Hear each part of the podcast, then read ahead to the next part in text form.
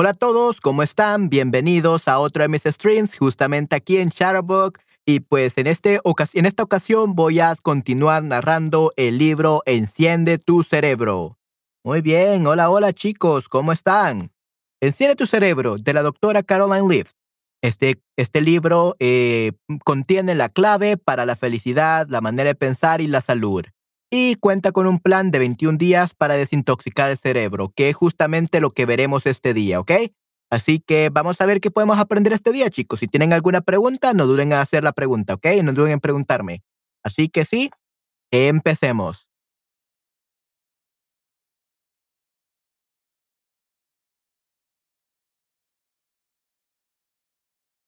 Ok, denme un segundo.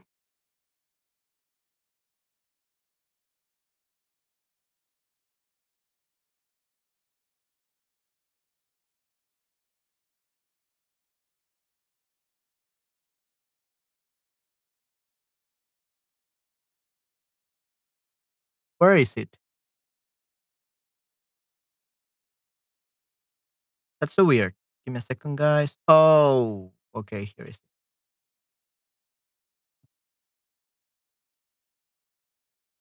There we go. There we go.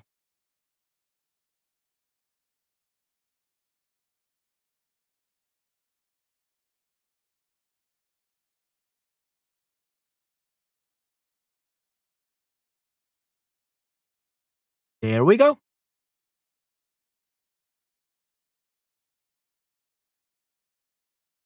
Okay, now I cannot see you guys. There we go. Hola, hola, Patty. ¿Cómo estás? Espero estés muy bien. Gracias por pasarte por aquí. Y pues en este caso vamos a ver ya por fin los primeros pasos para poder hacer este plan de 21 días. Yay. Vamos a ver qué podemos ver, entender y aprender. Ok.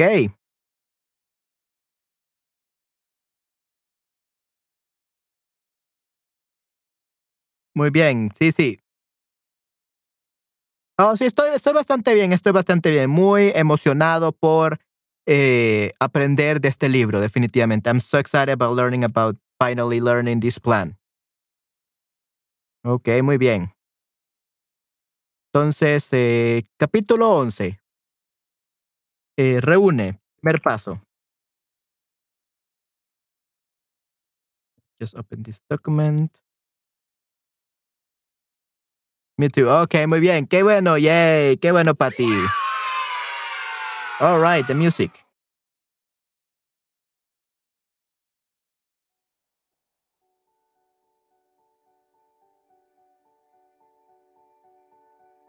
Ok, empecemos.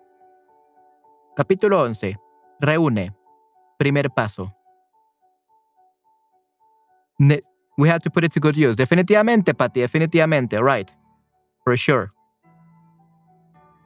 Ok, muy bien. One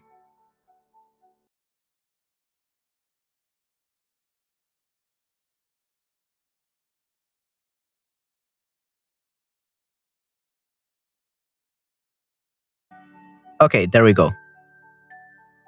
Ok. Capítulo 11. Reúne. Primer paso. Necesitas cultivar una vida de pensamiento disciplinada. Y parte de ello consiste en aumentar la conciencia de lo que permites que entre a tu mente. Y parte de ello consiste en aumentar la conciencia de lo que permites que entre en tu mente. El paso de recoger es entonces tratar de tomar conciencia de todas las señales que entran en tu mente desde el tratar de tomar conciencia de todas las señales que entran en tu mente desde el entorno exterior a través de los cinco sentidos, entendiendo el entorno interno, entendiendo el entorno interno de tu mente. Así que a medida que respondas las preguntas de esta sección, te centrarás en informando conciencia, lo que significa que estás dando inicio al proceso de someter la cautividad a todos esos pensamientos indecorosos. Las señales provienen de dos fuentes. Estas señales provienen de dos fuentes. Uno, el, el entorno externo, por lo que entrarán a través de los cinco sentidos, como señales electromagnéticas y cuánticas. Y dos, los pensamientos que están en la parte metacognitiva no consciente de tu mente, tus recuerdos. Quiero explicar lo que estoy diciendo. Tal vez, al leer esto, en el fondo esté sonando tu música preferida. Quizás, quizá estés en un cómodo sillón y te envuelve el aroma de una vela aromática mientras saboreas una fruta. Si estás en este idílico entorno, tus cinco sentidos, la vista, el oído, el olfato, el tacto y el gusto, serán tu vínculo entre el, mundo externo y el mundo interno de tu mente. Pregunta, ¿qué experimentas a través de tus cinco sentidos mientras lees esto? Trata de describirlo en detalles, tanto como te sea posible. Se trata de un ejercicio simple, solo para ayudarte a tomar conciencia de lo que está entrando en tu mente. Esta conciencia simple podrás cultivarla al punto en que logres no permitir que en tu mente no al punto en que logres no permitir que en tu mente no entres ninguna idea ni pensamiento que no hayas controlado. Al avanzar con esta sección, veremos que hay mucha información cerebral. Toma de tu tiempo y disfruta de lo, de lo intrincado y complejo de la creación, de cómo Dios te ha creado. Y recuerda, por favor, que eres brillante, inteligente, totalmente capaz de entender por qué te creó a su imagen. Génesis 1.26 Las señales entran en el cerebro. Esta información que ingresa viaja luego por unas asombrosas estructuras cerebrales, algunas de las cuales, algunas de las cuales incluyen el tálamo, la ínsula, los ganglios basales, que preparan, enriquecen y distribuyen esa información a medida que va pasando. Tú piensas con grupos de áreas del cerebro, con circuitos y columnas, no con áreas del cerebro individuales. Así que una vez que la información ingresa en el cerebro, es una señal que crea mucha actividad intrínseca en el interior del cerebro, en forma de cascada. Los circuitos y columnas en torno a los ganglios basales, en lo profundo, en medio del cerebro, por ejemplo, hacen que el cerebro se ponga a la expectativa, preparándose para construir la información nueva que ingresa.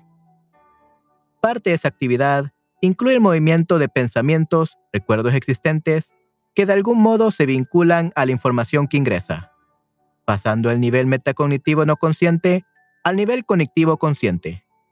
Vuelve a ver el capítulo 8 para recordar estos conceptos. Interior del cerebro. This is the uh, interior of the brain. It is connected with the five senses. Los tres árboles mágicos de la mente. Golgi Stein. These are your thoughts in the mind. It looks like they look like three. Estos pensamientos se ven como los árboles de un bosque en tu cerebro. A medida que las señales atraviesan esos árboles como si fueran una ráfaga de viento, la investigación indica que activarán entre 4 y 7 árboles de pensamiento, recuerdos, que luego pasarán al consciente. Y tú tomas conciencia de ellos. El capítulo 8. Yo lo llamo la brisa que atraviesa los árboles. Yeah, very cool. Pregunta. ¿Qué pensamientos surgen como burbujas en tu mente? ¿Qué pensamientos surgen como burbujas en tu mente consciente en este preciso instante? Concéntrate y calcula cuántos son.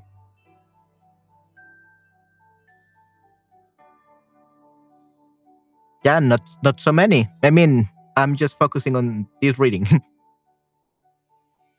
Los pensamientos tienen un componente emocional. Cuando estás pensando, también estás sintiendo. Y es porque los pensamientos tienen un componente emocional, además de información o del recuerdo individual de que se trate. Eso significa que cuando llevas una idea o pensamiento a la conciencia, también estás llevando la emoción que viene aparejada. Cuando esa idea, junto con sus emociones, surgen como burbujas y entran en la mente consciente, entonces siente las emociones. Por eso es que hay diferencia entre las emociones y los sentimientos. Todo pensamiento tiene emociones que forman parte de su estructura y que están almacenadas en la mente no consciente. Y cuando esas ideas o pensamientos pasan a la mente consciente, sentimos las emociones de los pensamientos. La actitud. Actitud es un estado de ánimo, un pensamiento con las emociones que lleva consigo y tiene influencia en lo que digas y hagas. So the attitude is very important. So the attitude is a mood, a thought with the emotions that you carry and that has influence in what you say and do. What you say and do. Si se activa la actitud negativa, la respuesta emocional, por supuesto, será un sentimiento negativo tensionante. Pero si la actitud es positiva, el sentimiento será de paz. La verdad es que se revelará tu actitud por mucho que intentes ocultarla. Okay, muy, muy interesante. So, our attitude is what makes us have good thoughts or bad thoughts. So, we have to control our attitude toward things that happen in our life.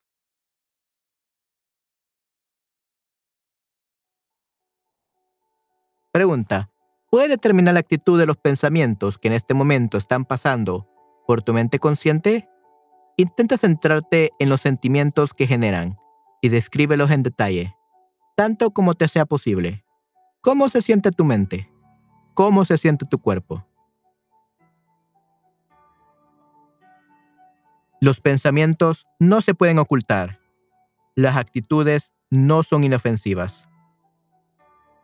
No solo es que no podrás, no es solo que no podrás ocultar tus actitudes, sean positivas o negativas, sino que también tendrán un impacto profundo en tu cerebro y tu cuerpo. Puedes repasar el capítulo 7 para recordar cómo funciona todo eso. De modo que cuando una idea o pensamiento junto con sus emociones, actitudes, pasa a la, a la mente consciente, se produce una señal. El hipotálamo, que hace muchas cosas asombrosas, entre las cuales se cuenta la respuesta a nuestro ánimo emocional o nuestra actitud, responderá a esta señal. Yeah, so not only can we hide our attitudes, uh, be it positive or negative, but they're also going to have an impact in your brain and your body. So whatever you haven't, whenever you have an idea or thought, it's out, it's always going to carry your emotions, your attitudes, to the conscious mind, and it produces a signal. So yeah, our responses are gonna res- uh, depend of our mood or or attitude.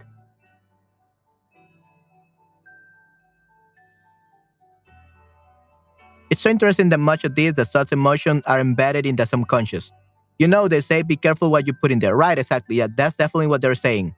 Be careful what feelings, what emotions you put in there. That's basically what you're what they are telling you. El hipotálamo responde. Parte de lo que hace el hipotálamo es alertar. Eh, parte de lo que hace el hipotálamo es alertar al resto del cerebro para que libere sustancias químicas como la serotonina y el glutamato, con el fin de contribuir al proceso de formación de un nuevo recuerdo. El sistema endocrino es un conjunto de glándulas y órganos que principalmente producen y regulan tus hormonas. Al hipotálamo se le llama muchas veces el cerebro del sistema endocrino, porque controla cosas como la sed, el hambre, la temperatura corporal y la respuesta del cuerpo a tu vida emocional. El hipotálamo, además, es como un corazón que late y responde a tus emociones y a tu vida intelectual, y que tiene gran impacto en cómo funcionas, tanto en lo emocional como en intelectual.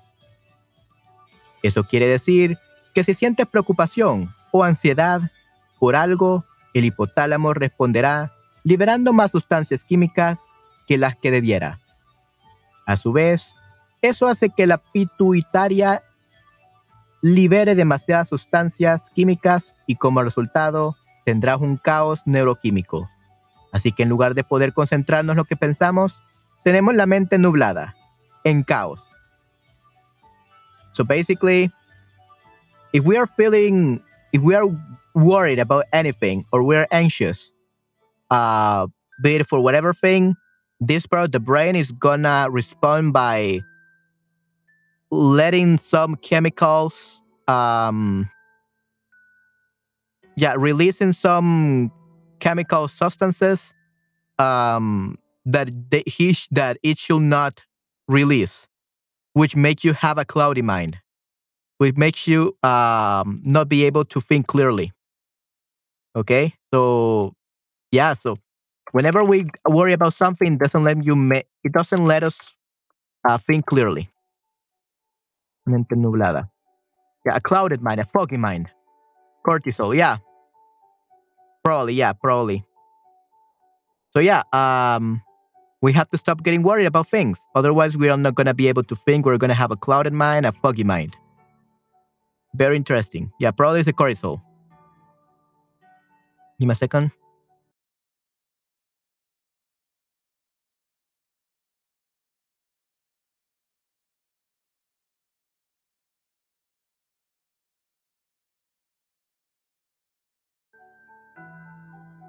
Ok. El sistema endocrino segrega las hormonas que son responsables de la organización de los miles de billones de células de tu cuerpo que se ocupan con la concentración y el aprendizaje. Los pensamientos negativos y tóxicos tienen el efecto contrario, haciendo que tu cuerpo pase a concentrarse en protegerse y sobrevivir, por lo que se reduce así tu capacidad para procesar y pensar con sabiduría, o para cultivar ideas y pensamientos saludables. No obstante, si cambias tu actitud, si cambias tu actitud y decides aplicar el el excelente consejo de Dios, que dice que no debemos preocuparnos ni estar ansiosos, entonces el hipotálamo segregará las sustancias químicas que faciliten la sensación de paz.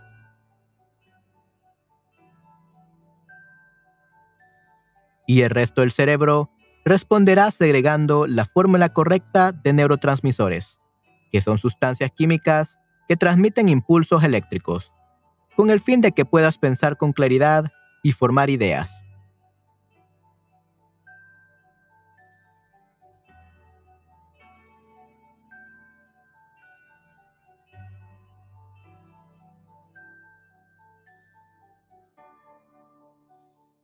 Okay, so let's read that part again to make sure we understand.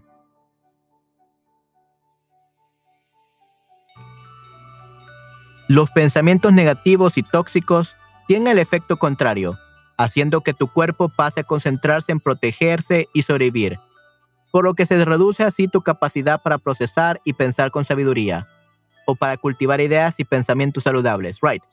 So if you're thinking like negative, negatively, or you're having toxic thoughts, your body thinks it's in danger and it it makes you go to survival mode. And when you're in survival mode, basically all your reason is gone. Your ability to think clearly is gone and you're just surviving by by instinct. So that's what we get cloudy mind. That's what we get um, a foggy mind. Because our body thinks it's in danger. And so only our instincts are activated. Fight or flight. Yeah, fight or flight mode. Yeah, exactly. Pretty much that, Patty. So yeah, that's why if we are worried, we are not gonna be able to think clearly.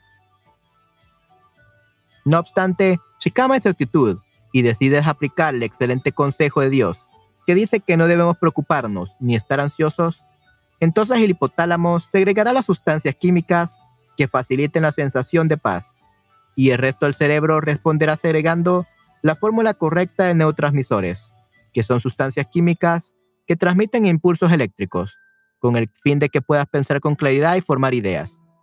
So, if we do not worry about anything or we are anxious, which is pretty hard, I'm not saying that it's easy. It's pretty hard not to be anxious, to be in, to not worry about anything. Uh, but it's a skill. Um, that we basically develop like any other skill. So we have to develop the skill to stop being anxious, to be calm at any situation. And once we are like that, if we are calm, um, the brain is gonna give us a sensation of uh, which is peace. And the brain is gonna let us, it's gonna release some chemical substances that that will allow us to think with clarity and to formulate ideas. So if we're calm, if we are relaxed, we will be able to think. And if not, we will just survive on instincts. ¿Te hace sentir en paz o con preocupación los pensamientos que hay en tu mente consciente en este instante? Toma conciencia de qué es lo que siente tu cuerpo. ¿Tienes los hombros tensos? ¿Sientes que la adrenalina avanza como una corriente? Aunque no seas capaz de controlar tu entorno todo el tiempo, puedes controlar el modo en que afecta tu cerebro. ¿Ok? I really like this one, this part. Aunque no seas capaz de controlar tu entorno todo el tiempo, puedes controlar el modo en que afecta tu cerebro. So even though you're not able to control your environment the whole time, what you are what you are do able to do is to control the way in which it affects the brain. So if you don't let it affect affect it negatively, then of course everything will be fine. The problem is that most people, 99% of the people, let everything affect their brain. Every little thing.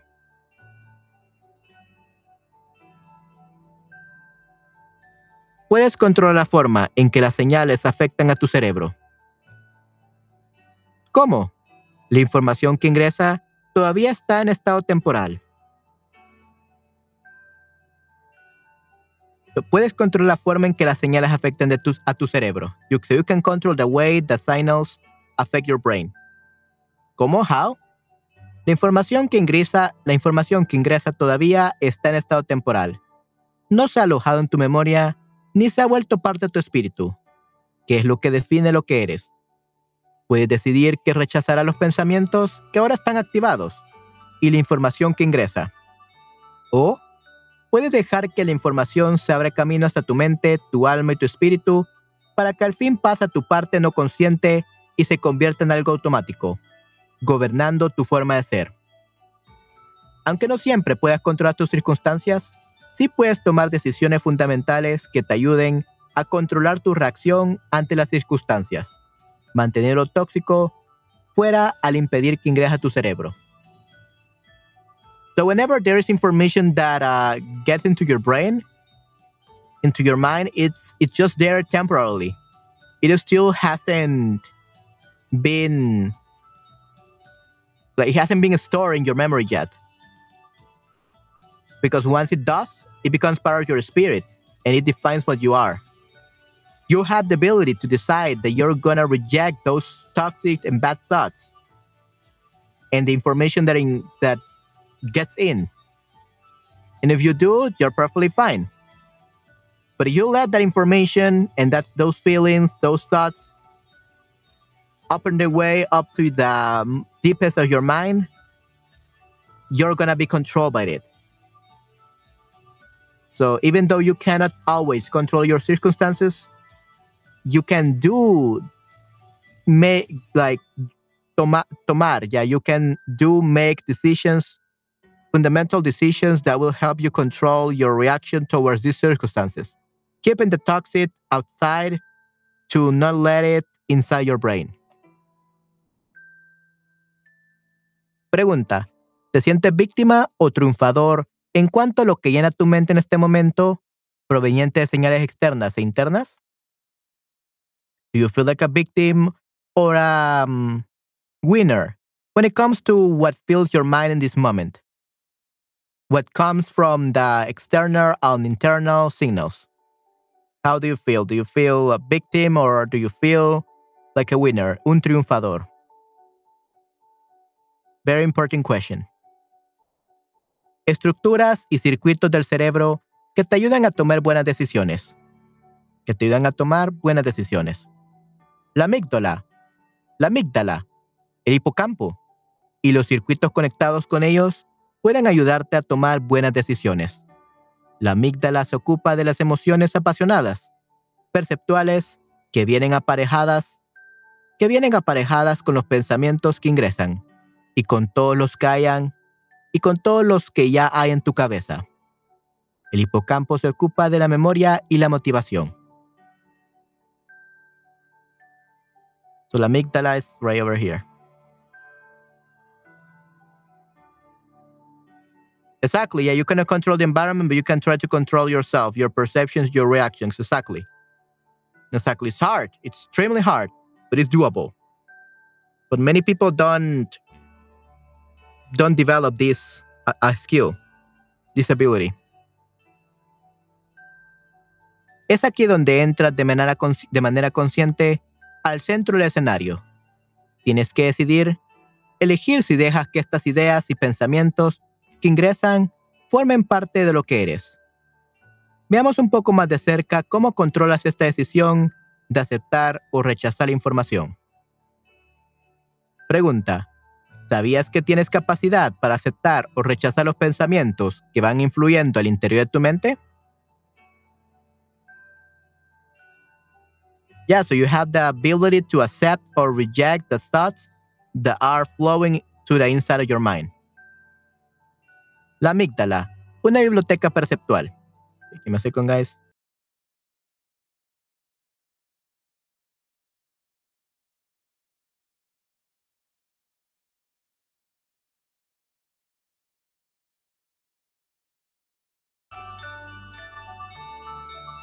Ok.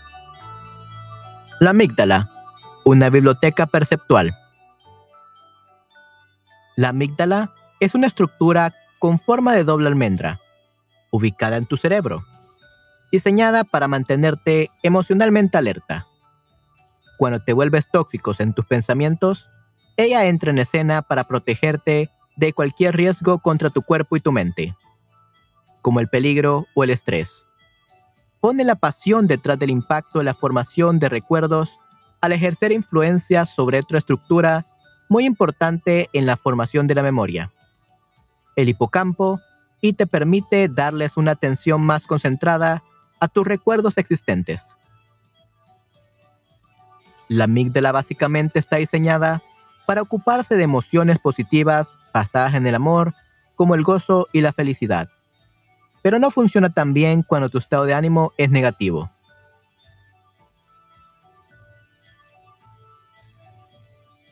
So, we have the amygdala, right?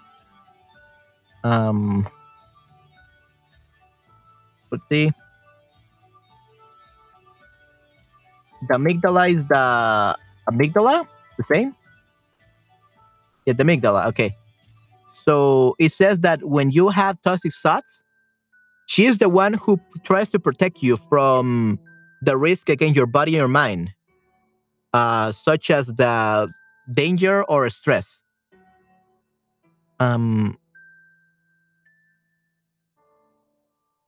it also has control of your recuerdos, which will be your memories, so that you can form your memory and you can have a more concentrated, you can pay more attention to your um, current memories or something like that. Let's see how I can explain it. Yeah, basically,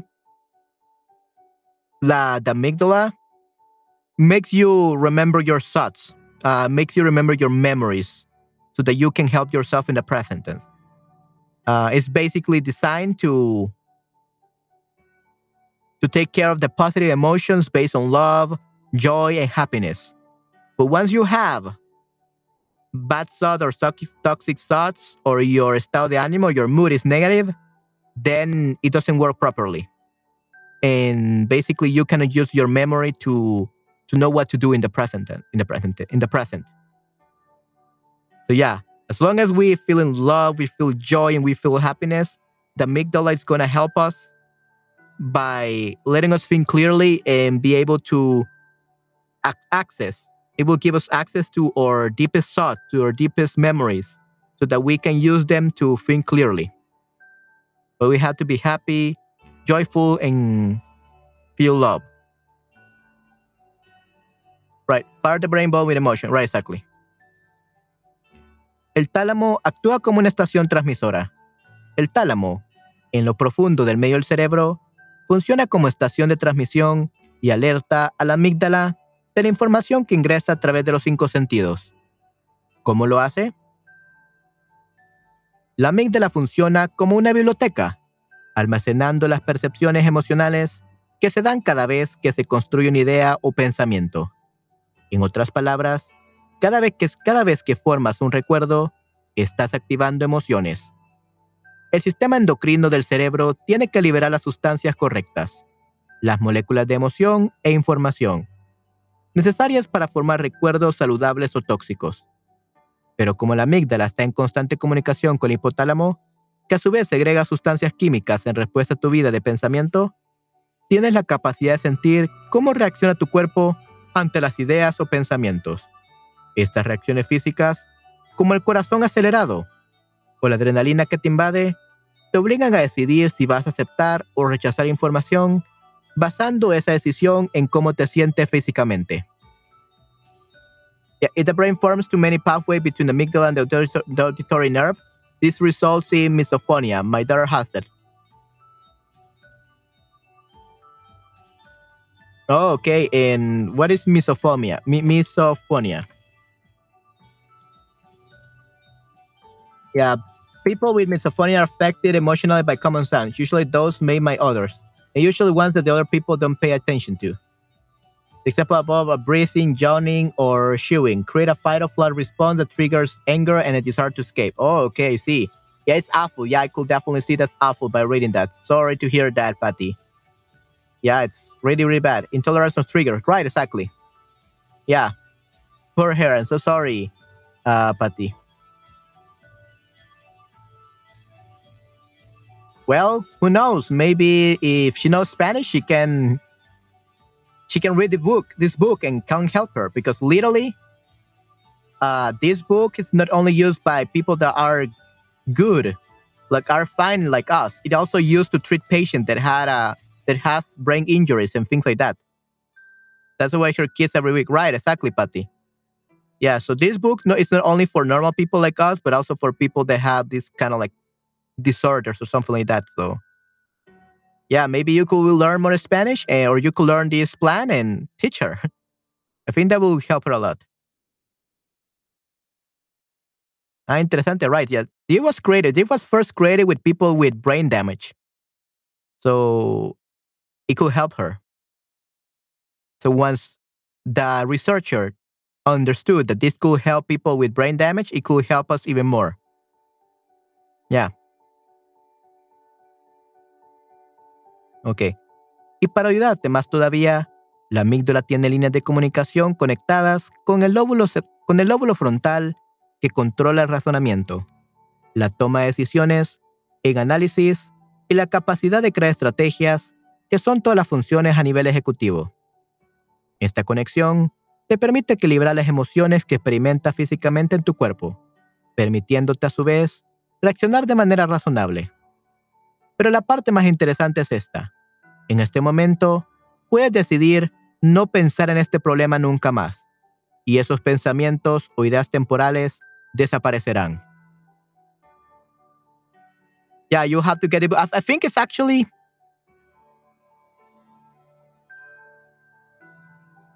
let's see. Caroline Lift. I think it, has an English version.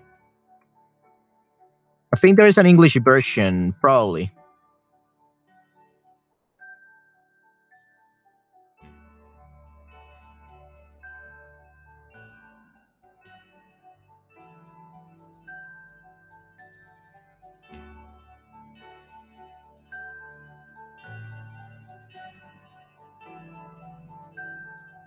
Oh, it's in Portuguese as well. Interesting.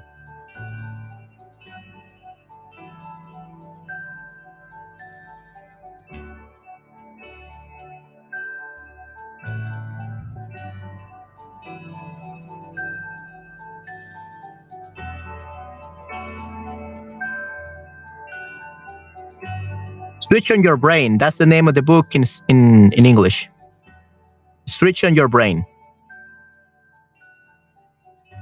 You could get the Kindle for eight five fifty four, or the payback for nine dollars. Nice.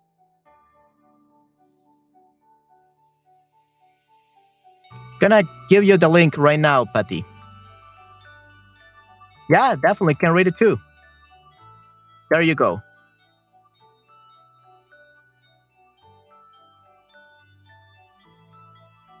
Yeah, you're very welcome. Oh yeah, if you want to support me, uh, if you ever get this book, try to use this link. Um, this way, uh, you support me, and I will get like 13 cents or something like that, like for if you buy this book or something. so it's my affiliate link, and you can support me by just like literally it's of no charge to you or anything. Like they sell you the stuff for the same price, but I get like uh 13 tenths or 13 tenths, tenths or something like that. so yeah, you could you could use that. The last one. That's affiliate marketing. That's one way I get extra money for for other stuff. So yeah. Anyway, yeah, so this is the the book. Oh, there's even an audiobook, but let me actually see. Do they have the audiobook for the Spanish version?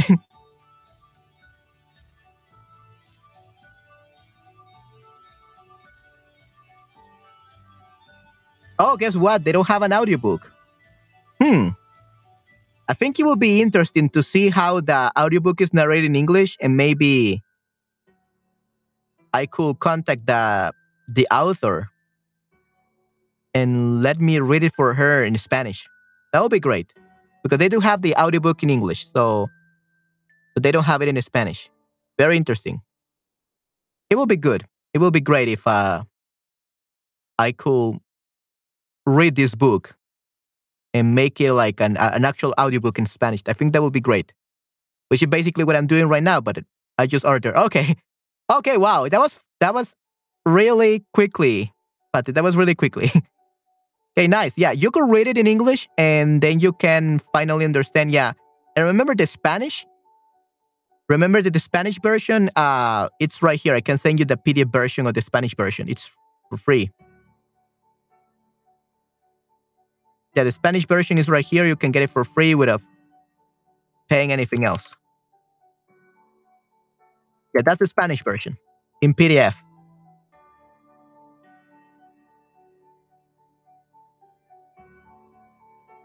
Yeah, that way you can just compare both. I think that would be great. Once you get a computer, um, try to use uh, the English and the Spanish version and open them at the same time and that actually is a great way to improve your Spanish by, by reading uh, the English and the Spanish version of a book. So yeah, hopefully that's helpful to you. I think this is not it. I don't know what I did.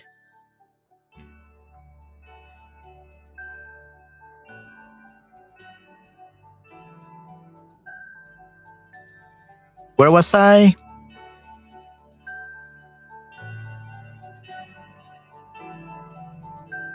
Right here. Here, right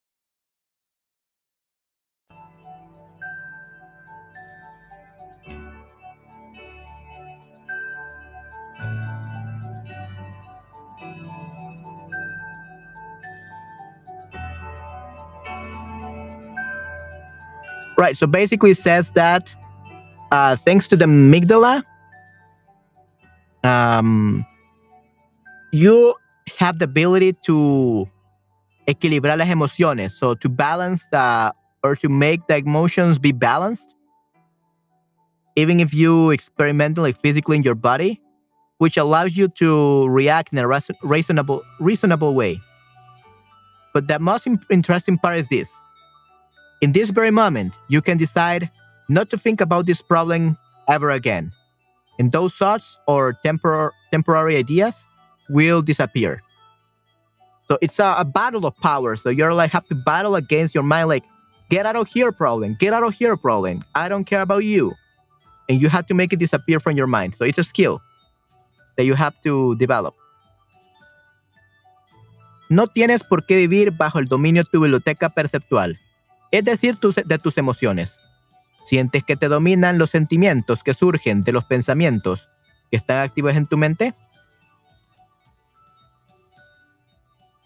El hipocampo, conversor de recuerdos. Si no, si no logras dejar de pensar en el problema, sin embargo, toda la información que incluye esa actitud tóxica o no tóxica a la cada lugar fluirá hacia una estructura con forma de caballito de mar, que se llama hipocampo. Yeah, so if you don't, if you don't like, si no lo, if you don't achieve, if you don't achieve, um, like, like if you fail, yeah, this is the case. if you fail to stop thinking about the problem, yeah, like that. If you stop if you fail at stopping to think about the problem, that all that information that include that that uh, toxic attitude includes, um, it will flow towards a structure that is in the shape of a uh, what what do you call it? Caballito de mar. That would be um, what is it called? A caballito de mar. It's uh, this let's see, caballito de mar, caballito de mar. That would be a seahorse, a seahorse. Yeah, caballito de mar, seahorse. Uh, que se llama hipocampo. So that part of the brain. So yeah, if you don't stop it, it will reach the hipocampo. Then that's harder. El hipocampo es algo así como cámara de compensación, compensación de los pensamientos. Clasifica la información que ingresa por su importancia a corto o largo plazo y la archiva según corresponda convirtiendo los pensamientos temporales en pensamientos permanentes que se vuelven parte de lo que eres. Y mucho de eso sucede por la noche mientras estás durmiendo. Para lograrlo, el hipocampo tiene que trabajar con el centro operativo del cerebro. Okay, so once it reaches the hippocampus, then the brain decides to make that thoughts into a temporary thoughts, like a short term, corto plazo, or long term, largo plazo. And if it, if it archives like if, if it puts it into the long term folder, well, it becomes part of you. So that's dangerous. And all of this happens during the night while you're sleeping. So para lograrlo, el hipocampo tiene que trabajar con el centro operativo del cerebro, un grupo de estructuras con circuitos que integran todos los recuerdos activados y trabajan junto al hipocampo para convertir información en tu biblioteca o almacén de recuerdos permanentes. Hmm. Here's the hipocampo. Aquí es donde empiezas a reflexionar más seriamente si es que quieres tomar decisiones que cambien tu vida. Pregúntate esto. ¿Quiero que esta información forme parte de mí? El estrés. Es bueno que recordemos que los recuerdos tóxicos crean la negativa etapa número 2 y la negativa, la negativa etapa número 3 del estrés. La etapa número 1 del estrés es buena porque te mantiene alerta, capaz de concentrarte. Pero la etapa 2 y 3 son el estrés normal que se salió de causa. So now this is uh, stage number 2 and 3 is when the stress has gone out of control and it's starting to affect you. El hipocampo es extremadamente vulnerable al estrés porque tiene muchísimos receptores de la hormona del estrés que normalmente sirven para reforzar los recuerdos. Estos receptores son como puertitas en las células que reciben información química. Para estas células cerebrales, el estrés excesivo es casi como una explosión que hace que el hipocampo pierda células y se encoja. Y eso afecta la comunicación entre el hipocampo y los circuitos centrales del cerebro, que impiden que formen nuevos buenos pensamientos, recuerdos y también hace que perdamos la memoria.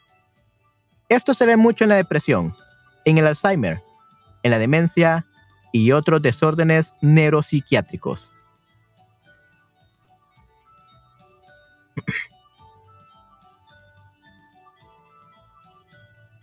Pregunta. Los pensamientos negativos son el resultado de las malas decisiones. La etapa 2 y 3 del estrés son la reacción de tu cuerpo a los pensamientos tóxicos. Puedes sentir la reacción al estrés, los latidos acelerados del corazón, la adrenalina que te invade, la tensión en los músculos de tu cuerpo.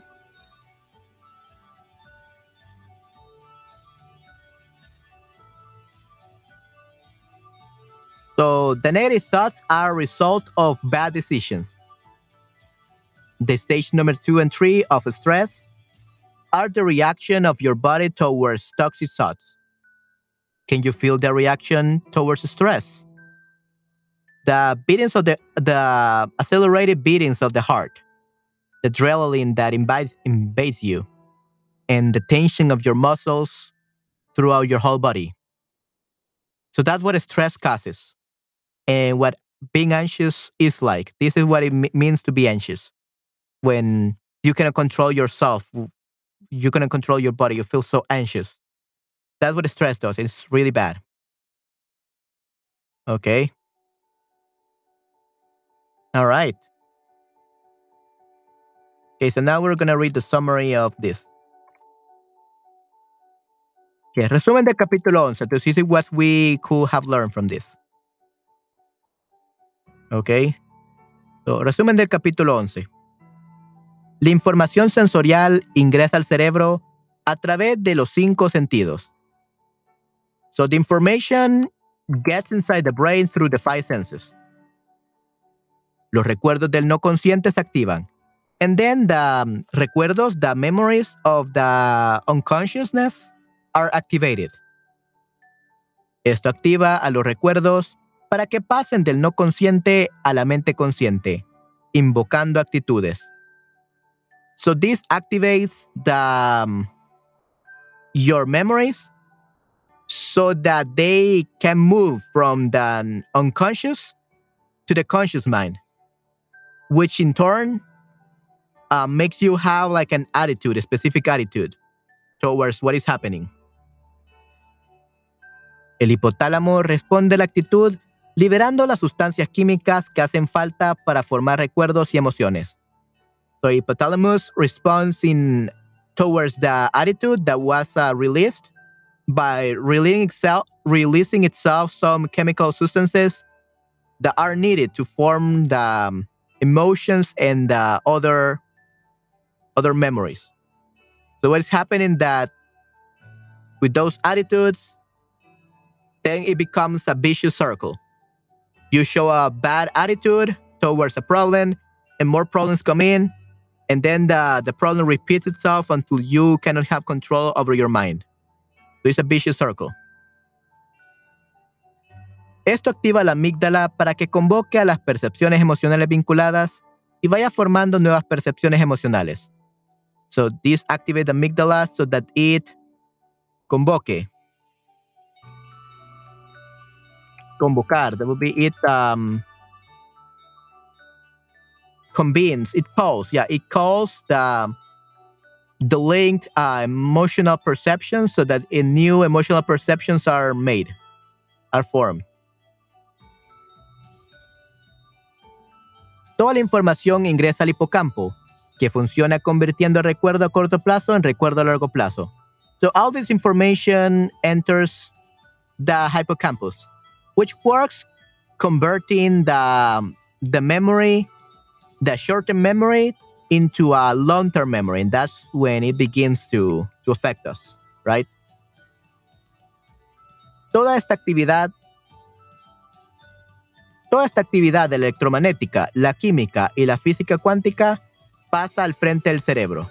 So all this electromagnetic activity, the chemic, the, the chemistry, and the quant, mm, quantum physics goes to the front of the brain.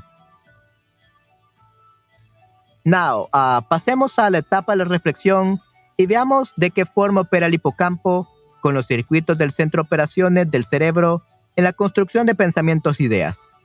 Now let's move to the reflection stage and let's see in what way the hippocampus operates with the um, circuits of the operation of the center of the operation of the brain in the construction of thoughts and ideas.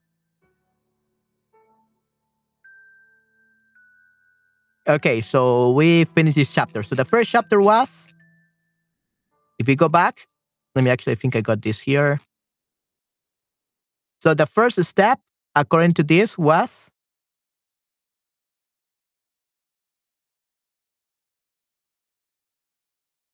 was the name reúne, like you get the emotions, okay? The primer paso reúne. So you have to start thinking about all, all the emotions you have, all the reactions that you that you know that you that you have towards stuff, towards problems. So basically we just have to gather our thoughts about what happens when we have problems, how we react, what kind of problems affect us the most, what kind of things go through our brains, what is affecting us. So basically, it's just becoming aware. The first step basically is just becoming aware of how our mind works. For example, let's say that, um, well, I'm streaming. Right now, to be honest, the only thing I'm I'm thinking about are two things. It's not really a problem that I'm thinking about, but I'm thinking about two things: about reading this book and trying to explain explain to you guys, especially Patty that is here participating, how like this book into English. So I'm I'm busy with translating everything, and I'm also thinking that I have a class in about 20 minutes. yeah, I have a class in 20 minutes. Unfortunately, we will not be able to read another chapter for today. Uh, it's only gonna be this chapter, unfortunately. I wanted to read another chapter, but I got a new class last minute. So first you'll have to attend that class. Otherwise, we will have read we will have read chapter 12. But yeah. Um I think that's okay. I think that's okay to just be a little bit tiny, a little bit worried about the other class because it keeps me from not um going overboard like the time and like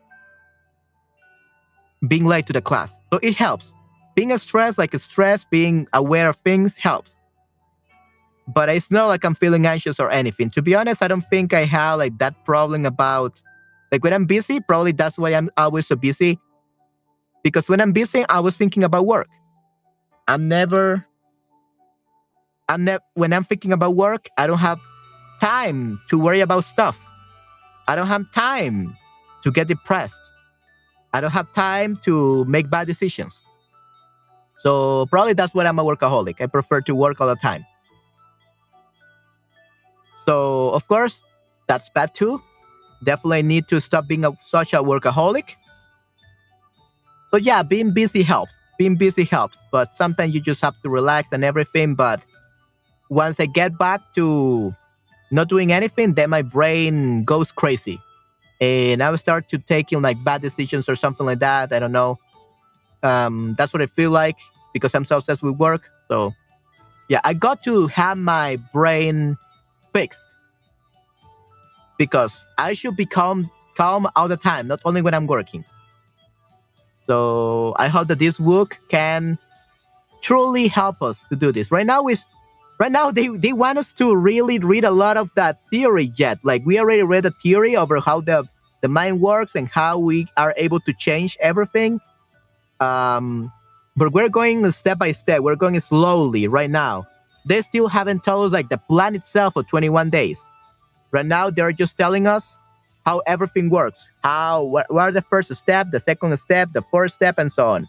Right. So we first have to understand that that kind of theory, and then probably they're gonna give us a chart or something for activities that we have to do every day. So yeah, we just have to be patient, especially Patty. because she was really wanted to to find out that that solution, how to become brighter, how to change your brains, definitely. So unfortunately, we'll have to read more, and we will have to read a probably like one or two chapters more. But once we get to the practical part, I'm gonna be so happy because I will be able to apply it to my life.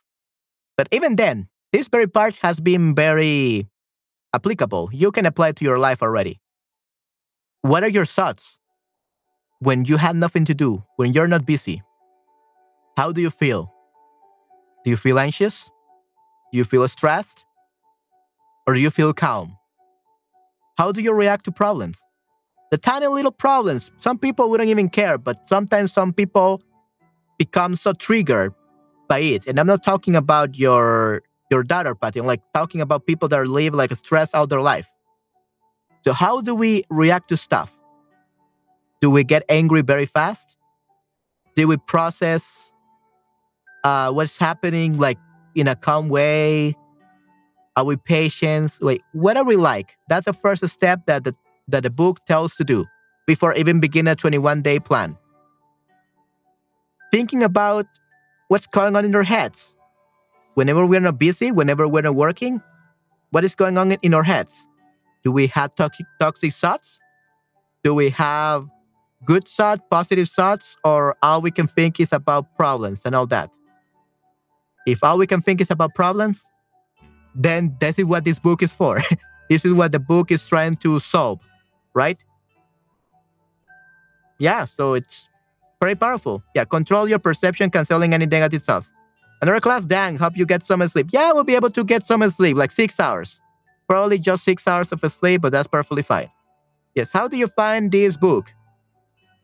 Uh, it was recommended to my my. This book actually was recommended to my to my brother. So yeah, he told me about this book. My brother told me about this book. He hasn't read it, but once I saw it, I was like, I gotta tell everyone about this book. I gotta tell everyone about this book. So yeah. Uh, actually, the person who recommended this book to my brother was uh, a teacher at university.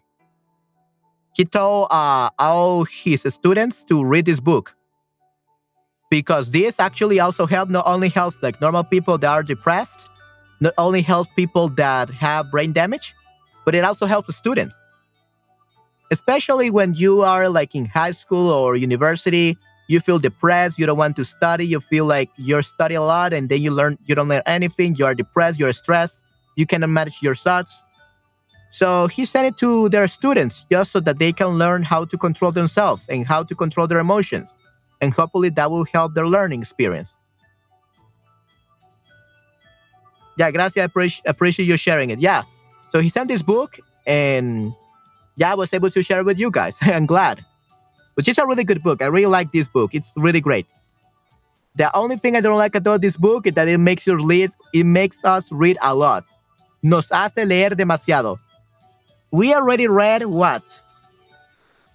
We read almost 140 pages.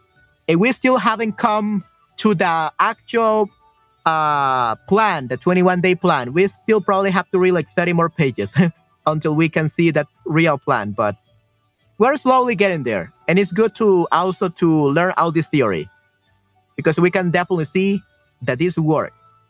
And if it works, it is worth it. Vale la pena, valdrá la pena leer todo este libro. So yeah, um, I hope that you guys are enjoying it. Everyone that is watching the replay and everyone that is following me on this series of uh, narrating this book. And of course, Patty, hope that you are enjoying it too and you're learning something. I know it's probably hard because it's in Spanish and all that. It's not really for beginner level students, but I hope you're, you can understand a little bit by my explanations in English. And even though right now we really did, we haven't really like gone towards like the solution for problems like the plan itself, we're slowly getting there and we are already looking at the first steps.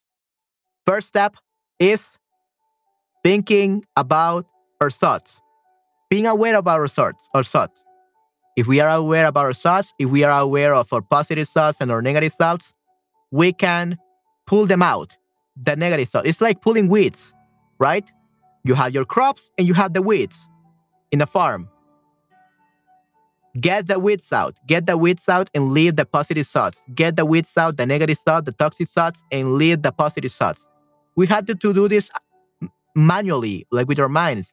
We are capable of doing that. That's how great we are. Human beings are so powerful. Their brain is so powerful that we can actually do that. But we have to actually consciously do that. I'm a little familiar with the brain, so that helps in reading Spanish. Oh, really? That, that's great. Great job, Patty. That's good to know. So I hope that you're liking it then. I hope you're liking the, the brain. I hope you're liking the book then. Yeah, that's good. Yeah, so I hope you learn a lot. And hopefully, the English version will help you much more understand what I'm talking about. But yeah. All right, guys. So I guess that will be it for today. I'm gonna be continue reading this uh, book tomorrow after some classes that I have in the morning. Uh, I love the brain. Yay! Okay. Amo el cerebro. Amo el cerebro, we call it. We say it in Spanish. Amo el cerebro. Yay! Qué bueno. Okay, that's good. I'm glad that you love the brain, Patty. Amo el cerebro. Yay. Okay, that's good. Muy bien. Okay, so that means that you are definitely going to enjoy it in English. So, yeah, in your free time, you can read the English version and you will be able to understand everything after that. Okay, good. Amo el cerebro. Muy bien. Gracias, profe favorito. Okay, thank you very much, Patty. I'm glad that I'm your favorite teacher. I'm glad that I can teach you a lot. All right, guys. So I have my class in 10 minutes. So I leave you guys now. I'm going to get prepared. So we are going to see each other tomorrow. Okay, guys? Nos vemos, nos vemos el día de mañana, chicos. Cuídense mucho. Chao, chao. Bye, bye. Pasen muy buenas noches. Buenas noches, Patty. Dulces sueños. Nos vemos mañana. Cuídate mucho. Buenas noches, sí, sí. Buenas noches, Patty. Cuídate mucho. Sweet dreams, dulces sueños. Pasa buenas noches. Good night. Good night, everyone. Bye bye.